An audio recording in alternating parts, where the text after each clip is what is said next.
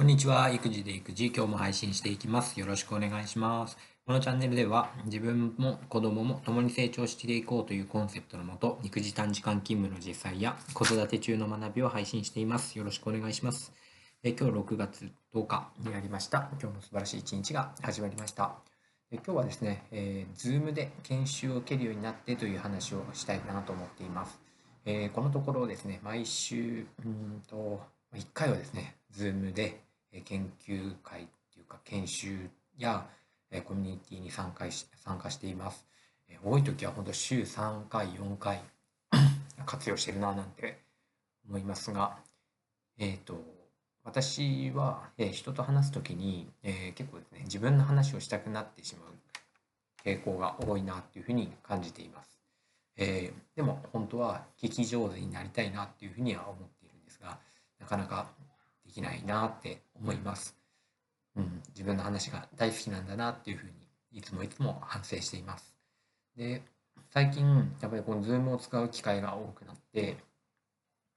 えーこうまあ、夜の参加は、ね、結構難しくて、うんまあ、家事をしたり、え子供と一緒に寝る支度をしたりしてるので、え耳耳だけの参加っていうことも多いんですけど、でもこの Zoom によってすごく気づいたことがあります。でそれは何かっていうと、自分の聞き方がどうかっていうことです。えー自分がどんな聞き方をしているのか、えー見えるってことがすごくいい学びになったななんてふうに思っています。で、まあ、具体的に言うと表情とか、えー仕草を僕はどんなふうに聞いているんだろう人の話を聞いているんだろうっていうところですよね。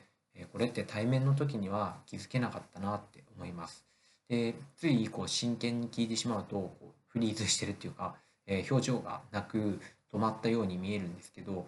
うん、僕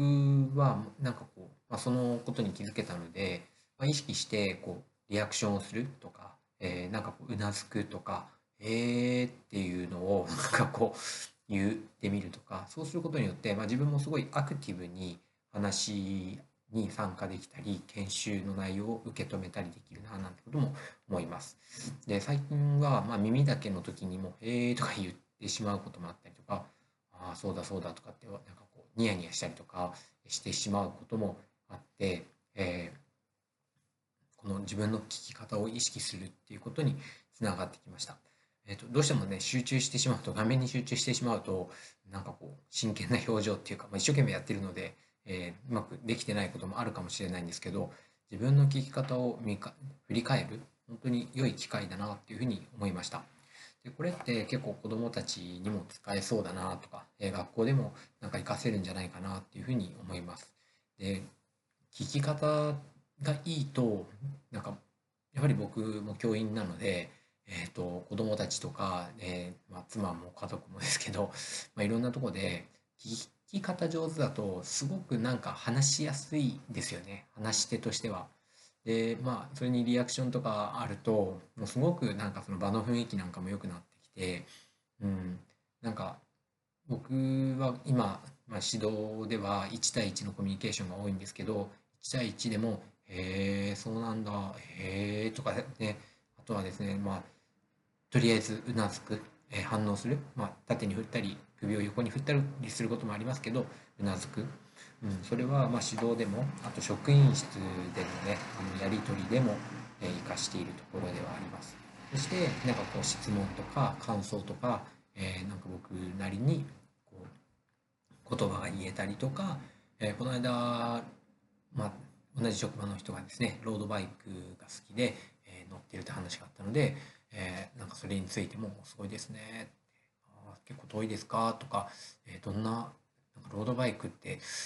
なんか重さはどのくらいですか?」とかなんかですねこういう話をできたのがすごく良かったなって思います。相手の好き相手の好きなことをねどんどんこう質問するっていうのもすごくいいし